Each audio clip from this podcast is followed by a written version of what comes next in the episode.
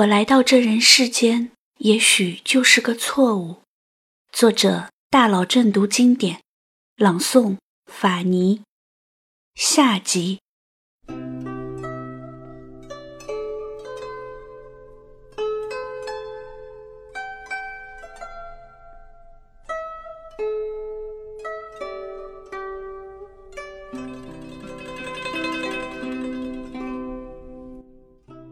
生既无欢，死又何惧？然而李煜不想死，他知道他来到这人世间是个错误，可是他仍然眷恋。他眷恋那云一窝，玉一梭，淡淡山儿薄薄罗，清平双带罗的娥皇。他的初恋，他的妻，他那善歌舞，通音律。艳压群芳的大周后，他眷恋他们在一起重修失传了两百多年的《霓裳羽衣曲》，眷恋晚妆初了明积雪，春殿平娥鱼贯列，笙箫吹断水云开，重按霓裳歌遍彻的快乐时光。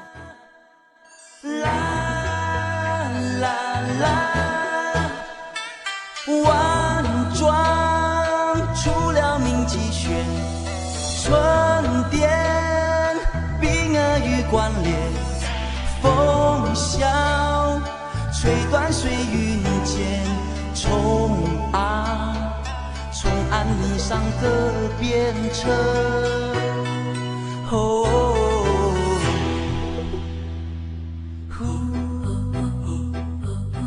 然而，他却做了对不起他的事情。在他重病的时候，他还和前来探病的大周后的妹妹偷偷约会。铲袜不相接，手提金缕鞋，画堂南畔见，一向微人颤。他也说不清楚为什么，他明明是爱着大周后的。也许因为妹妹就像是当年的娥皇那样青春明媚，也许他不忍看到妻子病中痛苦的呻吟，而又一次选择了逃避，还是他原本就是个薄情郎？他又犯错了，他一辈子都在犯错，从来都没有正确过，一直在做让自己后悔的事。何必来到这人世间，做这样一个无用的人呢？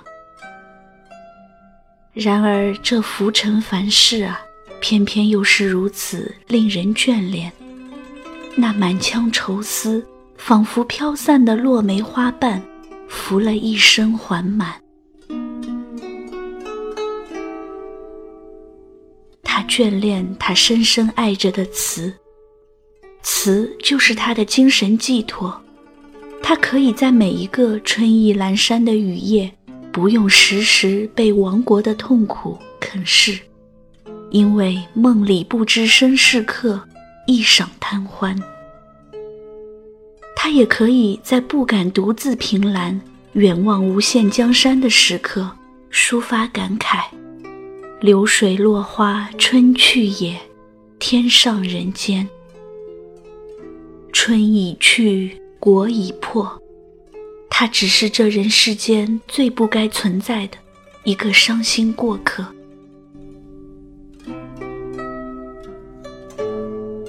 又是一个不眠的漫漫长夜，他的小周后，那个最爱穿天水碧罗衫、最爱化百花妆，当年和他偷偷约会的女孩，即使穿着布衣。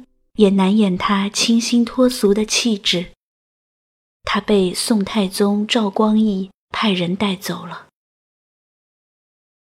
他怕，他不敢想。深秋之夜，只有梧桐叶在风中陪伴他哭泣。这个亡国之君，这个苟延残喘的阶下囚，孤身登上西楼。看着一弯凄冷的如钩弯月，他经历了多少次的盈盈亏亏，又见证了人世间多少次的悲欢离合。三千里家国江山被人生生夺去，是怎样一种滋味？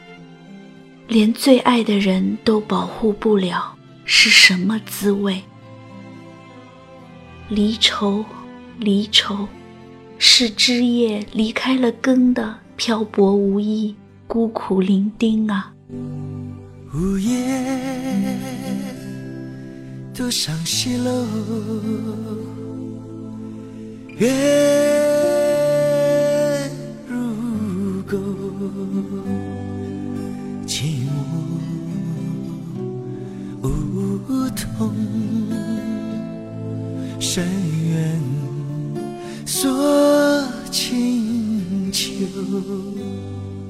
剪不断，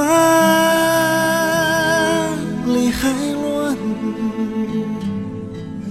是离愁别有一番滋味在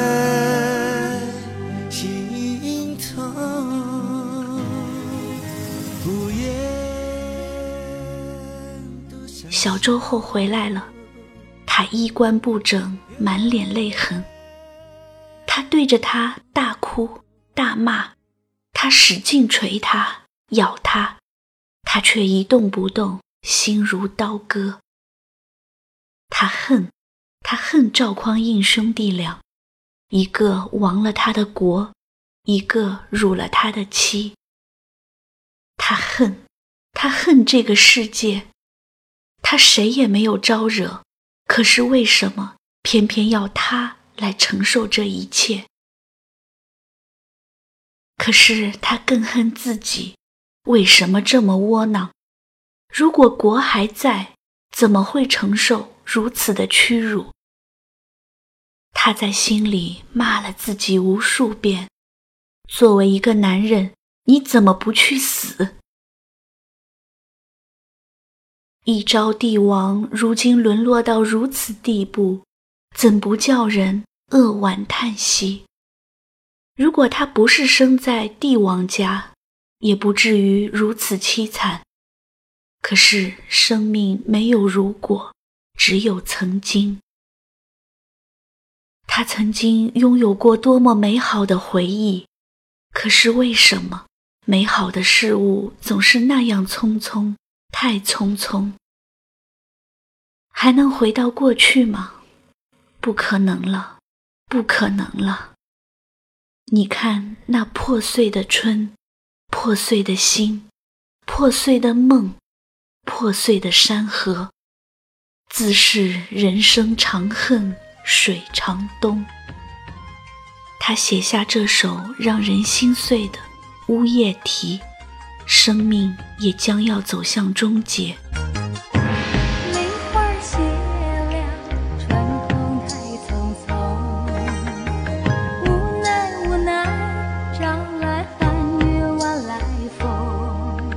梦啊梦啊梦啊，一卷卷江水，淘尽多少梦。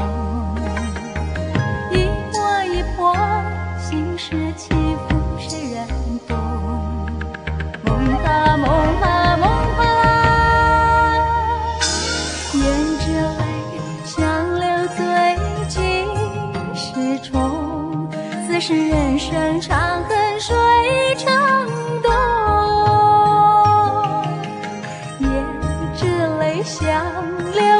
留最近是宠。此是人生长恨水长东。公元九百七十八年的七夕，李煜四十二岁的生日，他刚刚填了一首词。来抒发他的亡国之恨。国家，他在位时只觉得这个词是一个负担，而失去时，他却又感到了切身之痛。虞美人的歌声飘荡出来，那痛入心扉的悲哀啊，使听者都闻之落泪。赵光义听见了，杀心顿起。李煜，你还在想你的国家？难道你还想复国不成？他派人送来一杯毒酒，据说这种叫做千机药的剧毒，服食之后会令人五脏俱裂，痛不欲生。李煜喝下了这杯毒酒。痛苦使他的头和脚蜷缩在一起，成为一张弓的形状。他在小周后的怀里死去的时候，心间指向了南国的方向。小周后再也无所顾忌，无所留恋，随之殉情而死。世事漫随流水。算来一梦浮生。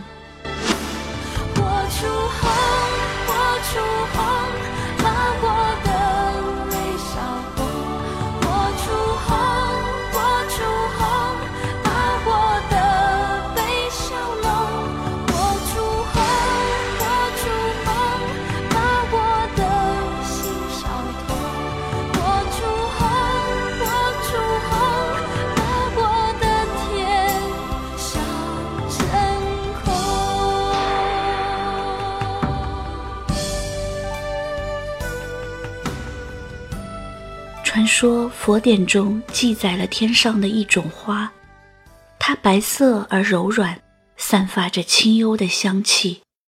只要看到此花的人，心中的恶念自会去除。可是这种花在人间开的时间不对，它是春天开放的最后一种花，它的名字叫做荼蘼。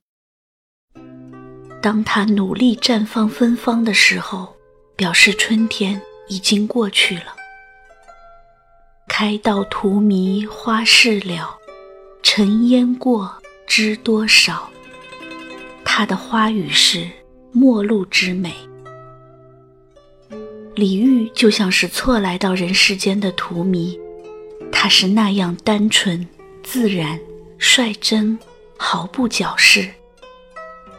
读他的词，仿佛他毫无保留地把自己整个的心灵世界一下子捧到了世人的面前，无论对与错，都是那样真诚而坦白。王国维在《人间词话》里这样评价李煜：“客观之诗人，不可不多阅事，阅事愈深，则材料愈丰富。”欲变化，《水浒传》《红楼梦》之作者是也。主观之诗人，不必多阅事，阅事愈浅，则性情愈真。李后主是也。也许有些人就是背负了上天的命运与安排吧。李煜拥有了那样虔诚不染的赤子之心。却遭遇这样的国仇家恨。他来到这人世间，就是要用他的血、他的泪，植物人生苦难无常。所以他的词具有一种强大的感染人的力量。做个词人真绝代，可怜薄命做君王。这个自认为来到人世间是个错误的君主，他在词史上做的贡献，恐怕连他自己都不会知道有多么巨大。他变灵公之词为士大夫之词，在他被俘汴京的时候，整个汴京的文人都在填词。可是之前很少有人看得上词这一文学形式。恐怕赵匡胤也不会想到，他抓来的一个人会对他所开创的王朝在文学上产生那样深远的影响。李煜被人称为词帝，他的文字有一种力量，总会在不经意间拨动我们心中的层层涟漪。那些绮丽婉转的忧伤，原来早已深埋心底。当我们在某一个美丽的夜晚，一遍遍地读着他用血泪写成的文字，总会觉得他似乎从未走远。春花秋月何时了？往事知多少？小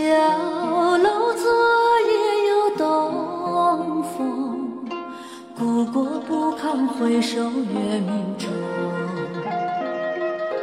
雕栏玉砌应犹在，只是朱颜改。